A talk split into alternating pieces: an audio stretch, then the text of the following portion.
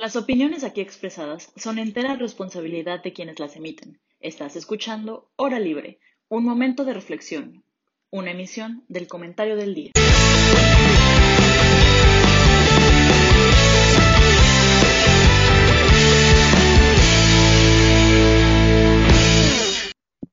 Hola, bienvenidos a una emisión más de Hora Libre. Hoy me acompaña Joaquín, ¿cómo estás? Hola, hola, mundo querido. Muy bien. Ahora en tu casa y no en la UP, ¿no? Universidad y salir de la universidad no se puede. No se puede, amigos. No entren en la universidad. Ah, no. Este, Fer, ¿tú cómo estás? Hola, bien, feliz de compartir mesa contigo. Creo que no nos ha tocado juntas como desde hace un año que fue. Está muy bien. Pero sí, sí. Pues hoy no queremos meternos en un debate tan eh, económico ni político. Este, creo que ya al cumplir casi dos años desde el inicio de la pandemia, podemos hacer un buen ejercicio de un recuento de los daños. Este, pero no quiero que hablemos como desde un punto de vista económico, ni político, ni, ni médico, sino desde un punto social, que es, que es como lo hemos vivido todos, ¿no? Obviamente hay un claro inicio de la pandemia, al menos aquí en México, que es pues a principios, mediados de marzo, donde ah, el puente del cumpleaños de Benito Juárez duró más de lo planeado y nos regresaron a las casas. Pero creo que el fin de la pandemia no, no es tan claro. Para algunos ya se acabó, para otros no. Entonces me gustaría que durante el programa eso sea de lo que platiquemos. Y yo creo que será pues desde el punto de vista de cada quien y lo que ha vivido, ¿no? Entonces, Fer, ¿para ti ya se acabó la pandemia o cuál sería un posible fin? Eh, es súper interesante este tema. Justo la otra vez estaba leyendo un artículo de, de- del New York Times. No recuerdo en este momento el nombre de la autora, pero me pareció un artículo súper acertado y súper, como, ¿cómo decirlo? me movió muchos sentimientos porque la, la, la autora decía en este artículo que ella cree que nunca, eh, que, la historia ha demostrado con, otras pandemias que se han vivido en el mundo, que no, que no hay un fin real de la pandemia, sino que se vuelve una, una época. Eh, es decir, que no vamos a voltear hacia atrás y decir como de, ay, de este, de este día a este día fue la pandemia y lo vamos a ver como simplemente como, como un pedacito de tiempo, sino que ya vamos a vivir como en, en, la inercia de lo que dejó la pandemia y lo vamos a ver ya como una época nueva de la humanidad. Y, y sí, me pareció muy, muy real y, y, muy impresionante. También la otra vez cenando con, con amigos, estábamos platicando de como lo que, lo que dices tú, Isa, de que de repente salimos a un puente ya no regresamos y nunca nos imaginamos lo que, lo que nuestra vida se va a volver después de esto, ¿no? Creo que es impresionante pensar que la mayoría del mundo iba a estar tomando clases, conferencias, eh, reuniones desde su computadora en su casa, eh, la cantidad de, casos de temas de, salud mental que salieron con esto. Entonces sí, creo que, que la pandemia llegó a movernos, a revolucionarnos completamente, nos dio un giro de 180 grados como humanidad. Eh, y, y responde a tu pregunta si creo que para mí, si, si yo creo que ya llegó al fin o cuál es, pues, podría ser un posible fin. No creo que haya llegado a un fin todavía, pues tenemos casos diarios en México, en el mundo todavía, muertes. Eh, no creo que tenga un fin, eh, no, no, le veo un posible fin. Yo, yo coincido con esta autora que les menciono que más bien creo que se va a volver un nuevo estilo de vida. Eh, no creo que volver, vol, podamos, podamos vol, voltear hacia atrás y decir como, como, ah, ya estamos otra vez como en la normalidad prepandémica. Yo creo que más bien es la nueva normalidad y nos vamos a tener que seguir acostumbrando a ella. ¿Tú, Joaquín, qué piensas? Algo parecido a lo que apunta Fer, de que pues, nos vamos a tener que adecuar a esta nueva normalidad. Y no es por decirlos, pero también Gatel se los advirtió desde un inicio que esto iba a ser volver a una nueva normalidad, no iba a ser normal. Porque si pensamos de, no, pues la pandemia se va a acabar justamente cuando ya no existe ni un caso de COVID, pues es ilógico, es como pensar y decir, vamos a volver a salir a la normalidad cuando la gripe o alguna otra enfermedad que siempre está presente durante todo, todo el año eh, ya no exista porque pues, el COVID, por lo que le he aprendido a mi papá, eh, es algo parecido también a, por ahí algo de, de, de, la influenza, bueno, enfermedades respiratorias, ¿no? Entonces, yo, yo sentía desde un inicio que esto iba a ser como estacionario y que justamente una, alguna empresa que vaya a hacer ya, este, quiera hacer un buen negocio, va a, va a juntar como esta vacuna de influenza con COVID, porque estoy segurísimo que en los años venideros van a ser como de, ah, refuerzo de COVID, eh, refuerzo también de influenza, porque va a ser algo así, entonces va a ser regresar a una nueva normalidad. Digo, ya no tenemos para nada los casos que teníamos hace un año. Yo lo siento que sí, la vacunación sí, sí se ha venido aplicando bien, aunque muchos digan que no, que la vacuna no está bien, es que no es derecho y toda la cosa, yo siento que sí va bien. Em, porque lo, vuelvo a decir, vamos a voltear a ver hace un año y hace un año sí teníamos como todos los picos, estábamos viendo, bueno, ya empezamos a ver las noticias estas, ¿no? De que saturación de tal hospital, este, eh, escasez del, del oxígeno, todos corriendo a todos lados. Eh, entonces, yo siento que ya se viene un, no fin de, de, la pandemia, sino un aterrizaje a la nueva realidad, que también hasta Bill Gates decía, nosotros vamos a estar bien hasta como 2022. Y algo curioso es que yo recuerdo los inicios tan bonitos de que decía, ah, ya bajaron los precios de Volaris y mi cumpleaños es en dos meses. Le voy a preguntar a mi papá, oye papá, ¿crees que puede bajar en dos meses? Y mi papá, pues que igual y sí, no conocemos casi nada de la enfermedad, ¿no? Y ya casi compraba yo mis boletos para irme a Cancún a celebrar mi cumpleaños. Y pues qué bueno que no los compré, ¿no? Pero bueno, ya se viene un, un final de la pandemia, solamente hay que seguir cuidándonos. Digo, no nos cuesta nada llevar un cubrebocas y llegar al restaurante y luego quitártelo. No siento que se mueran este peso. Pero sí, en unos tres, cuatro meses ya, ya podremos ser un poco más COVID-free.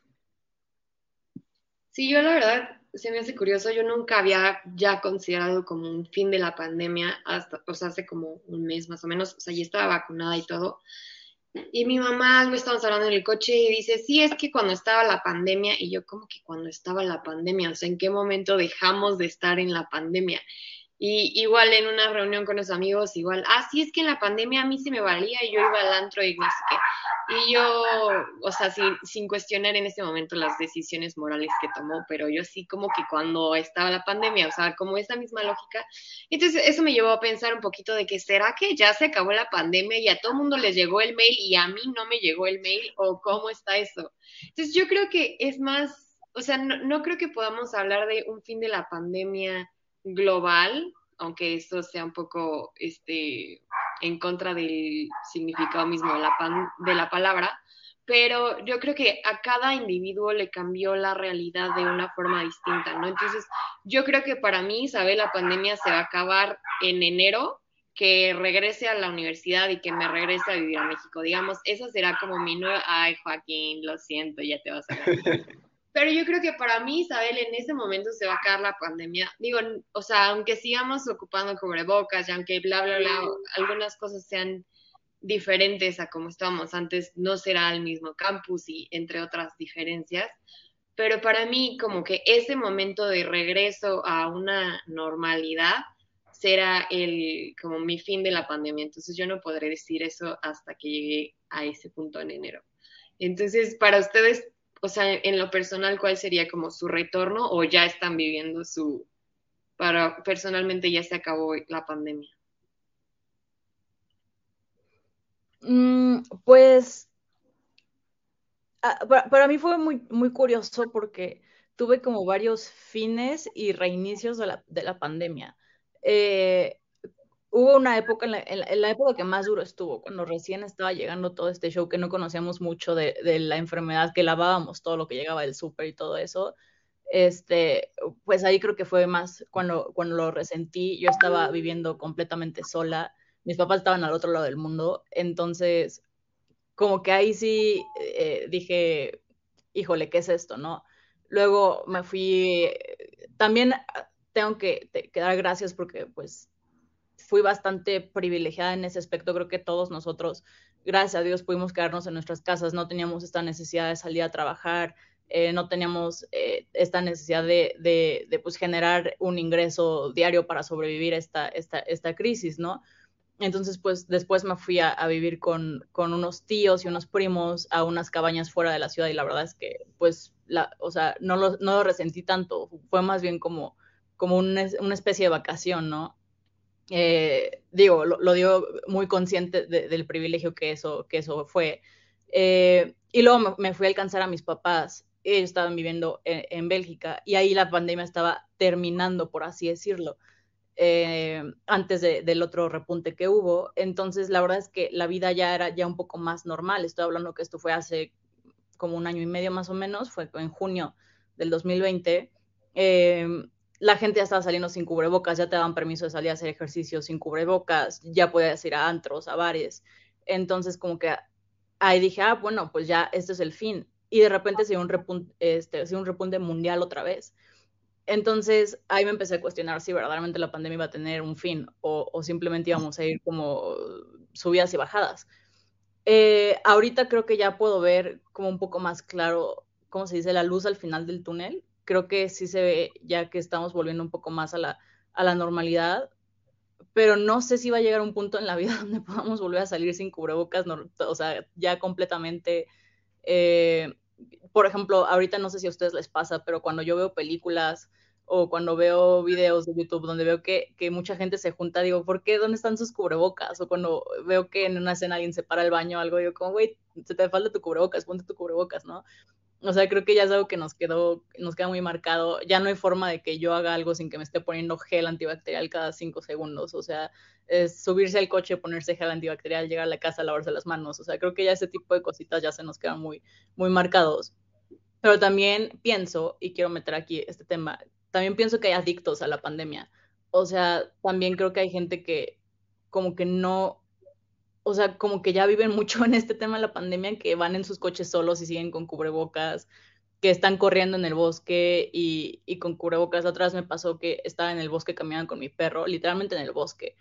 Y pasó una señora y me gritó, la pandemia no ha terminado, ponte tu cubrebocas. Y mi perro y éramos los únicos que estábamos en el bosque, ya sabes. Entonces fue como, bueno, creo que también hay que empezar a bajar un poquito como esta paranoia que teníamos de, de pues, de enfermarnos, ¿no? Sí, ahorita, o sea, con lo que mencionas de las películas, hay una serie, no sé si la han visto, que se llama This Is Us. No, me la han recomendado mucho. es la mejor serie. Bueno, no sé si la mejor, pero está muy, muy bien hecha. Eh, te hace llorar todos los capítulos. Definitivamente, si tienes ganas de autodestruirte, ponte a ver un maratón de eso y vas a ver Real Ficción.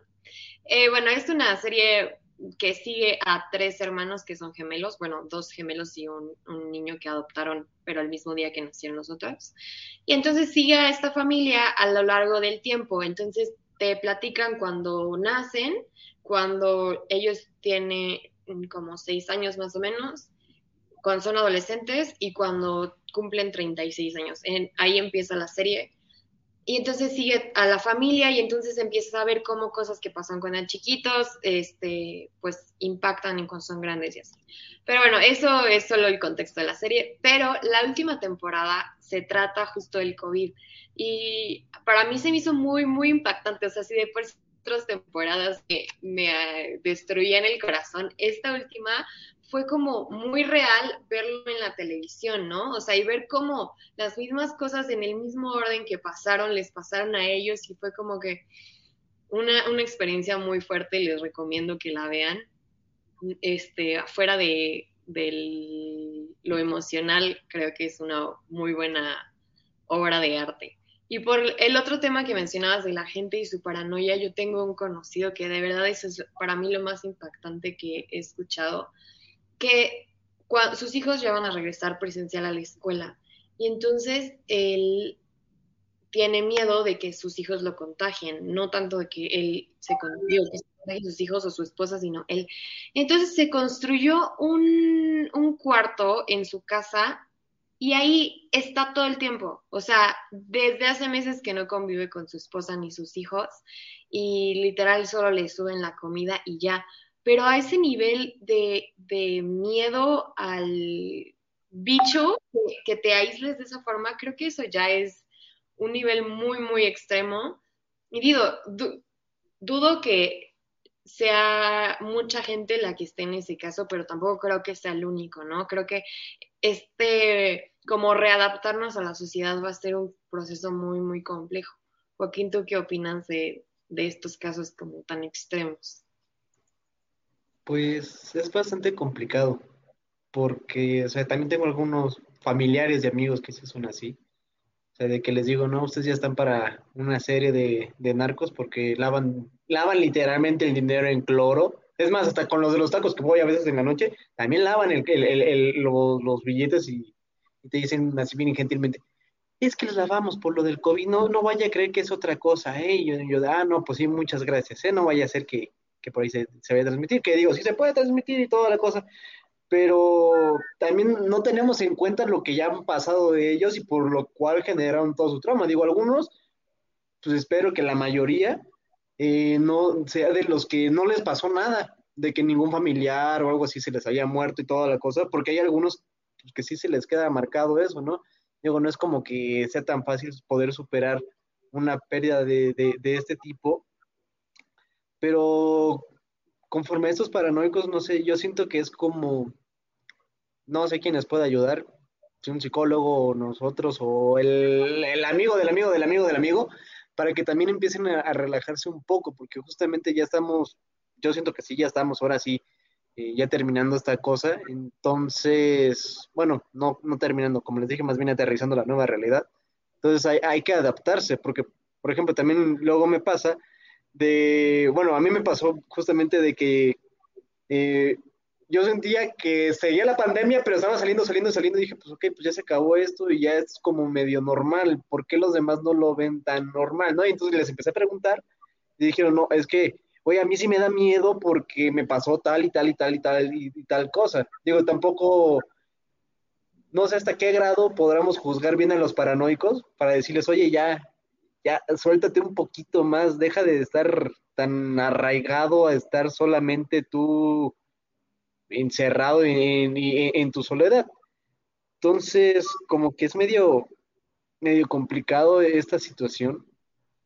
Entonces, no, no, no, no sé qué, qué hacer. Pero, pero, cabe recalcar que dentro de estas mismas personas paranoicas, cabe recalcar que muchísimos es como de, no voy a salir porque quién sabe qué cosa del COVID. Ah, pero no sea la comida familiar en la cual vienen 45 tíos, 150 primos y tantos este, sobrinos y toda la cosa, porque eso sí dicen es que es familia. Pero pues sí, o sea, no sabes tampoco dónde va a estar tu familia, no es como que todos estén vigilados, entonces hay muchos que caen en esta dualidad de que están paranoicos, pero al mismo tiempo sí van a sus comiditas estas de, de ¿cómo se llama?, de, de familia y toda la cosa. Entonces, hay una gran cantidad de, de, de, personajes que se desarrollaron durante esta pandemia.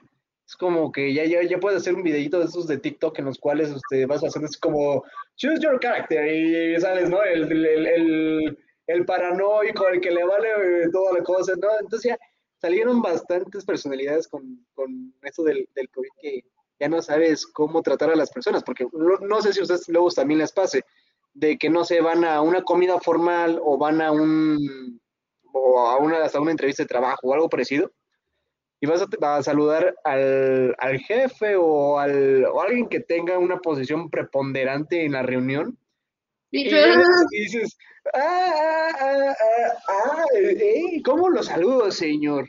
Y luego cuando les preguntas se te quedan viendo así con cara de y este raro, pero pues es que ya es como estas nuevas modalidades de, de COVID, ¿no? O sea, benditos sean los japoneses que nada más le hacen y ya, se saludan todos. Pero bueno, esa es mi gran y vasta opinión sobre esta cosa llamada COVID y los, los caracteres que se han formado a través del tiempo. Sí, yo creo que igual la vacunación tuvo mucho que ver, ¿no? O sea, a lo mejor no inmediatamente, pero yo sí creo que hubo como un efecto como de moral hazard con los seguros, que digamos ahora la vacuna es tu seguro y ya te comportas de una forma más, eh, no, no irracional, ¿no? Pero ya te vale ciertas cosas que a lo mejor antes sí tomabas muchísimas precauciones, pero ahora pues X, ya estoy vacunado, ¿no? Aunque sabemos que la vacuna no nos asegura al 100% de, de inmunidad, pero ¿ustedes creen que sí la vacuna tuvo que ver con esta como relajación de la sociedad? ¿Ya? Yo creo que sí, ¿no? Eh, me acuerdo de muchos chistes que se estaban haciendo en redes sociales antes de que, de que vacunaran como, de que empezara la vacunación, Y muchos decían como, una vez que vacunen a mi abuelita, ahora sí al descontrol, ¿no? O, ya que me vacunen, ya ahora sí beso de tantos. Este, inserte el número que, que usted prefiera. Este, así, entonces, creo que, que sí fue para muchas personas como un, como un pequeño alivio. O sea, e, en lo personal conozco, o sea, muchas de mis personas eh, cercanas sí tenían, o sea, sí, sí vi esta diferencia entre prevacuna y ya, y ya vacunados. Eh, muchos decían, bueno, pues es que ya estoy, ya estoy un poco más relajado, por lo menos una comida sí puedo salir, o sea, personas que sí estaban muy, muy alterados al respecto, eh, que no querían salir para nada, que lavaban todo llegando el súper, todo eso. Em, sí, sí noté yo la diferencia eh, después de que, estuvieran vacunados, pero sobre todo después de que sus seres queridos estuvieran vacunados.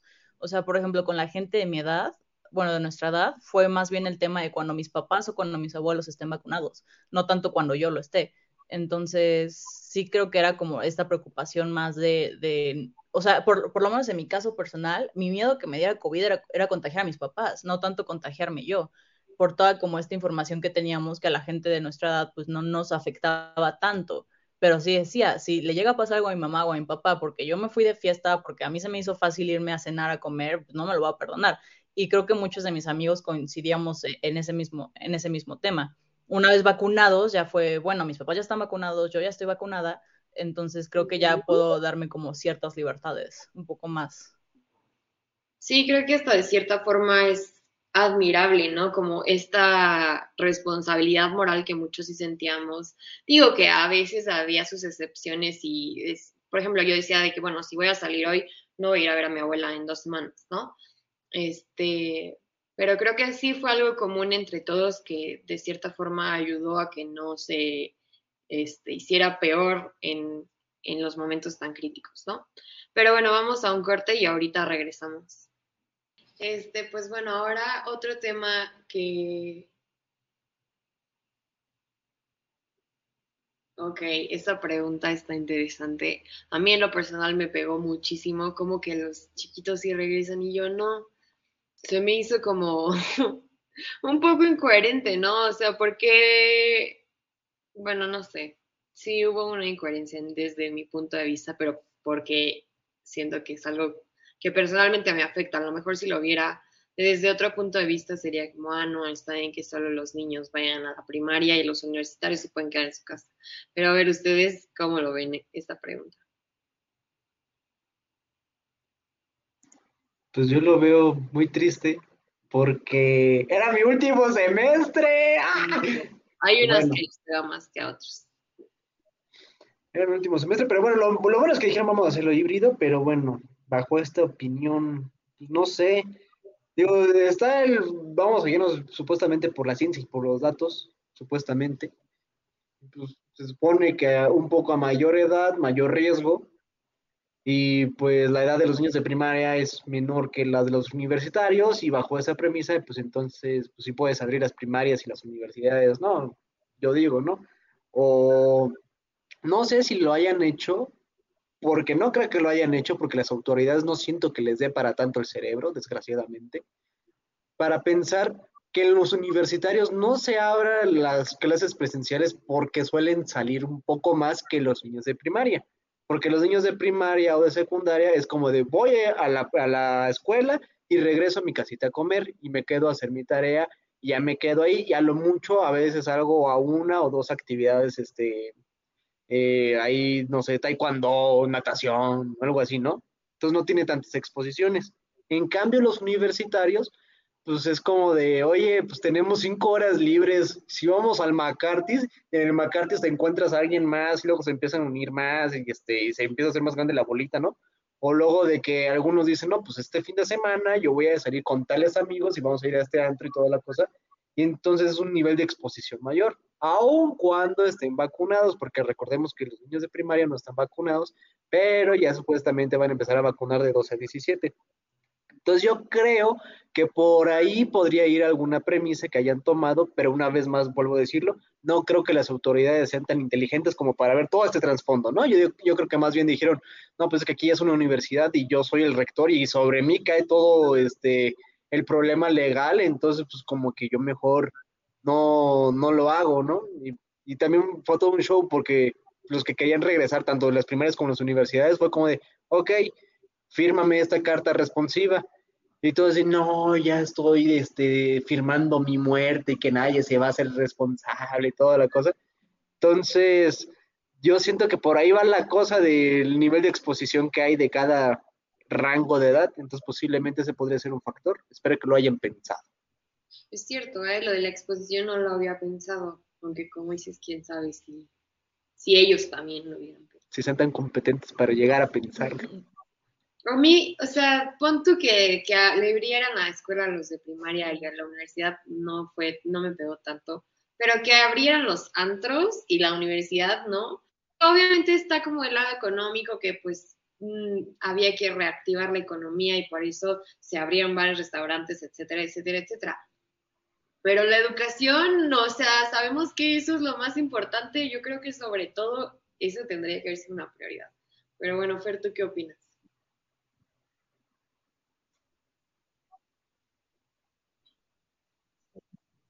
No, 100%. Yo no entendí nunca tan bien el por qué no regresaban las universidades. Eh, con el tema de los niños, pues sí, entiendo que ellos no, o sea, o no se contagian o se contagian y no tienen tantos síntomas o no tienen síntomas, pero pues contagian a los papás, ¿no? O sea, finalmente son su primer contacto, sus papás. Entonces, la verdad es que nunca entendí bien este tema también entiendo que los niños chiquitos no entienden muy bien el por qué están encerrados y para ellos debe ser, o sea, si para nosotros es complicado tomar clases en línea, para unos niños chiquitos creo que debe ser eh, peor, o sea, yo lo veo con mi hermano ahorita que, que tiene 15 y cuando empezó la pandemia tenía 13, o sea, le costaba muchísimo trabajo tomar eh, clases en línea. Entonces, también entiendo ese punto de, bueno, hay que, hay que priorizar que, que, los niños ya vayan porque pues sí están teniendo como también un retraso en, en el aprendizaje severo. Y Pero pues ya van a ir los niños. Sí, completamente, o sea, también social. a nosotros igual nos pegó, no sé, yo tenía 20 y ahora tengo 22, pero un niño que tenía, así como dices tu hermano, 13 a 15 o uno de 8 a 10, que cambia tanto, también ese como readaptarse a la sociedad, siento que, bueno, es algo que bueno que lo dejaron entrar a la primaria. A ver, aquí Mía Pérez nos dice, pero muchos universitarios se hicieron flojos y a la escuela no quieren ir, pero sí a fiestas. Creo que la mayoría de los universitarios ya eran flojos desde antes de la pandemia. Pero ahora un poco más. Les ayudó, les ayudó. Sí, no, en, en este tema que nos comenta Mía, yo creo que no solo los universitarios, en general nos adaptamos a un nivel en el que ya todo es a través de las computadoras, que ya no solo los universitarios no quieren ir a la escuela, tampoco los oficinistas quieren ir a la oficina ya, ¿no? O sea, es, es algo generalizado y pues lo entiendo, la verdad es que también es comprensible que de pasar de levantarte, cepillarte los dientes y abrir tu computadora a tener que levantarte, y más en la Ciudad de México, con, con, los, con el tráfico que se hace, a tener que levantarte tres horas antes para arreglarte, para agarrar dos horas de tráfico y, e ir a los lugares y lo que sea, pues también se entiende. O sea, también el tema de los oficinistas, pues lo, lo, lo entiendo completamente. O sea, ahorita, no, bueno, tú, tú, Isa, no porque estás en Querétaro, pero tú, Joaquín, que sí te mueves acá en la Ciudad de México, bueno, a veces porque estás en, allá en el Estado de México, pero cuando te llegas a morir aquí en la Ciudad de México, no sé si has notado que el tráfico es insoportable. O sea, yo no sé si era así antes de la pandemia o ahorita está peor que nunca, pero de verdad se está volviendo un tema insoportable. O sea, ya no hay horas picos, ya sales a la hora que sea y hay tráfico.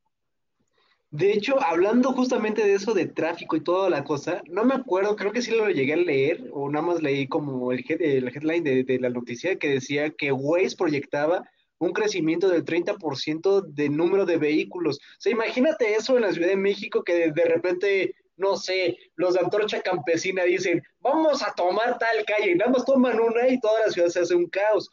Pero yo tengo una pregunta más importante, pero antes de esa pregunta, este, yo eh, contestándole a, a Mía, sí, eran flojas antes, pero ahora se hicieron más flojos. Y luego me ha pasado que veo con mi papá de que, de que da clases, y hay unos que dices tú, como que ya te vale la educación, ¿no? Como que ya nada más estás ahí porque quieres pasar o no sé, qué sé yo. Porque unos luego le, le mandan mensaje a mi papá de, oiga, Doc, es que estoy en el dentista, eh, por eso voy a tener la cámara apagada. Y mi papá de, pero pues entonces ni vas a poner atención, entonces ¿para qué te conectas o para qué le haces el intento, no? Entonces, es un, es un gran problema esto. Luego me pasó de que un profesor, de que no voy a balconearlo quién es, pero lo queremos mucho porque seguramente nos da como tres clases en toda la universidad y que empieza con C y termina con olla. De repente, un día, pues, ayer, eh, sí, ayer, o antier, no, no recuerdo bien el, día, ahorita traigo la mente full. Este, yo ya estaba a punto de irme para allá y nada más porque no le, mandé mensaje a los de mi grupo de, oigan, ¿quién va a querer torta de carnitas, no? Para comprarle una, porque iba a comprar tortas de carnitas para el grupo, ¿no? Me dicen, oye, ¿no reviste viste el correo de que Coya dijo que no iba a haber clases? Y yo de, ¿por qué?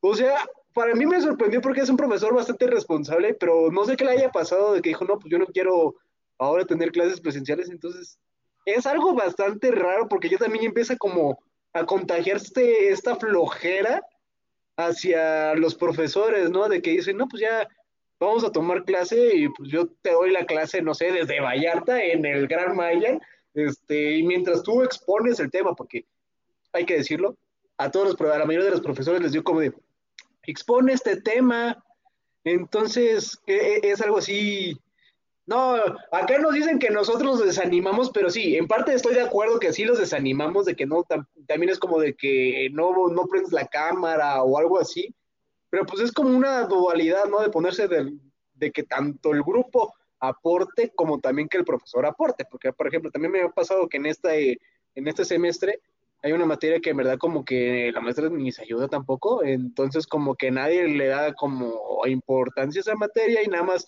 todos entramos, cámaras apagadas y ya. Pero ahí encontraste luego otros profesores que aunque sea clase de las 7 de la mañana, le echa tantas ganas y despierta con un ánimo que te lo contagia y ahí sí casi casi todos tenemos la cámara prendida, excepto los flojos que siguen en, en pijama seguramente. Eh, y ahí como que hasta la clase parece otra, es, es, es un, es un deleite es, esa clase, pero bueno, regresando a la pregunta que les iba a decir, o bueno, sí. Ay, pero sí, sí. interrumpa rapidísimo, Joaquín, solo un pequeño paréntesis. Yo sí quiero hacer aquí un reconocimiento a los maestros, porque la neta muchos se rifaron a adaptar sus clases a esta situación. O sea, yo me acuerdo cuando recién empezaba, los maestros de las materias numéricas, dije, o sea, ¿cómo le vamos a hacer? Si de por sí a mí me costó muchísimo pasar esas materias, dije, ahora en una computadora, güey, ya me doy, o sea, ya mejor las doy de baja. Y la neta, muchos maestros se rifaban muchísimo a adaptarse como pudieran para enseñarnos como pudieran, literalmente.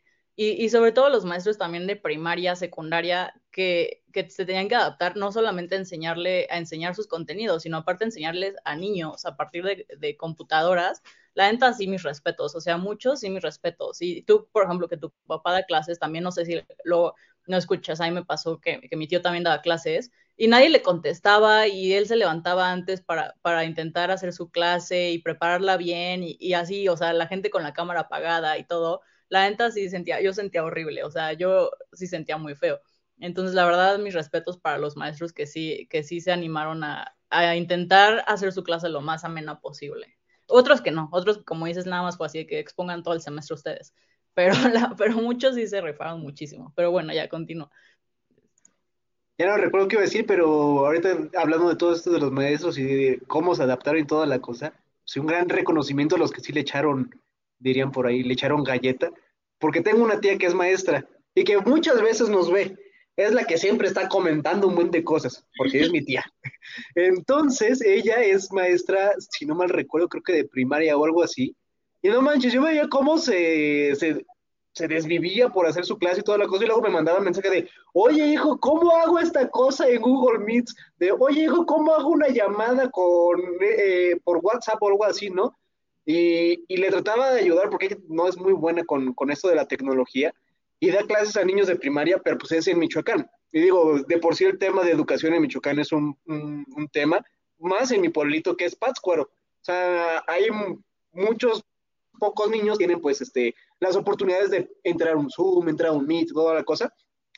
Pero de repente como que ya mi tía me platicaba otras cosas y le decía, tía, si tienen acceso a WhatsApp y me dices que luego están jugando cosas ahí online en, en su celular, pueden entrar a tu clase y toda la cosa, ¿no? Entonces mi, mi, mi tía llega, eh, por, por, un poco de, de, lo que no sabía, pues ya le, como que le fui enseñando y ahora ya, ya tiene todo su setup, ya parece streamer ahí en, el, en la sala de la casa de mis abuelitos ahí para, para poner su clase y toda la cosa. Y luego me manda siempre mensajes así como, oye hijo, pero ahora cómo arreglo esta cosa de la cámara, ¿no? Entonces, pues, hay maestros que sí se desviven y que sí quieren pues, poner su granito de, de arena y sí se les nota la vocación, ¿no? Y, y, que eso, eso, esos son los, los, los, bonitos y que ya me animé tanto que, que, que, sí, o sea, ubico varios maestros que sí lo han hecho, de que su clase está pesadísima, pero lo tratan de hacerlo más ameno y, y, y pues muchas veces los alumnos como que no ayudan. Eso, eso, eso, eso es feo. Así que si tú, universitario, me estás viendo, prende tu cámara, sobre todo con la, con la clase del profesor Eduardo López Chávez, por favor. Es muy buen maestro. Este, y entonces, pues, prende, no, pero en general prende la cámara, por favor. Sí, sí, sí, sí, sí ayuda un poquito mucho, por favor. Apoyen a sus maestros. Sí, creo que podría ser como un círculo virtuoso, un círculo vicioso en las clases, ¿no? Y que creo que, o sea, pues no se podría generalizar. Creo que todos los profesores, o sea, ninguno ha tenido puras buenas experiencias con todos sus grupos, ni todos los grupos han tenido buenas experiencias con todos los profesores, ¿no? Pero pues bueno, será cuestión que, que se que nos readaptemos ahora otra vez a las clases presenciales y porque también no hay que echarle la culpa a todas las clases en línea. Desde antes había clases buenas y clases malas y buenas y malas relaciones con los profesores. Entonces, claro que era como una barrera extra, pero tampoco podemos echarle la culpa a todo al COVID y, y a las circunstancias. Pero oigan, regresando a lo del tráfico, es que a mí sí me da un poco de miedo regresando a la Ciudad de México es que en enero va a ser un caos, o sea, si desde ahorita dicen que ya está grave la situación, en enero que va a coincidir con que varios oficinistas ya van a regresar, con que casi todas las escuelas ya van a regresar, entonces ahora sí va a ser como el, el cuello de botella, ¿no? Sí, yo creo que se va a poner pesado. Sí tiene, o sea, sí creo que es momento de empezar a pensar qué se va a hacer al respecto. O sea, yo soy completamente partidaria de que mejoremos el sistema de, transporte público en el país. Creo que es literal la única solución. Si no, no veo, no veo otra solución. Pero la, la, el transporte público y, y, otras cosas que conlleva, ¿no? La seguridad, todo ese tipo de cosas, eh, la calidad, todo. Pero, pero sí, sí, sí, creo que ahora estamos ante otro problema nuevo que nos dejó la pandemia o sea, me parece súper interesante lo que dice Joaquín de que se aumentó 30% el, el, el tema de los vehículos. O sea, ¿cómo, cuándo, dónde, por qué? O sea... Yo creo que a lo mejor como por miedo, ¿no? De me da miedo contagiarme en el camión, entonces pues yo ahora sí me como mi coche. Sí, muy interesante. También creo que, o sea, y esto estaría interesante que ustedes, amigos, economistas me ayudaran a analizarlo mejor, porque yo no soy tan buena con este tema econométrico, pero la relación que hay entre, o sea, creo que la clase media alta con la pandemia ahorró mucho, porque dejó de gastar en muchas cosas que implicaba salir de casa. Y la clase media baja baja, creo que creo que resintieron más económicamente este tema de la pandemia, ¿no? Entonces creo que si esta, que si, que si la clase que pudo ahorrar pues también pudo comprar coches, o sea, más coches. Entonces, chance hay como una relación por ahí, no lo sé. Sí. Este, entonces, también creo que puede, que puede ir por ahí, pero pues sí se está volviendo un tema, un tema fuerte esto del tráfico. A ver, por último, tenemos una última pregunta, ya con eso nos sirve de conclusiones. ¿Qué pasará con el home office? ¿Se quedará o se va a ir? Um, yo ruego porque Pues ya hay una ley. ¿Ah, sí? Yo no sabía. ¿Neta? Es que no está padre. Es que, o sea, también vas a hacer networking. A mí me gustaría un sistema híbrido. Sí. Ah.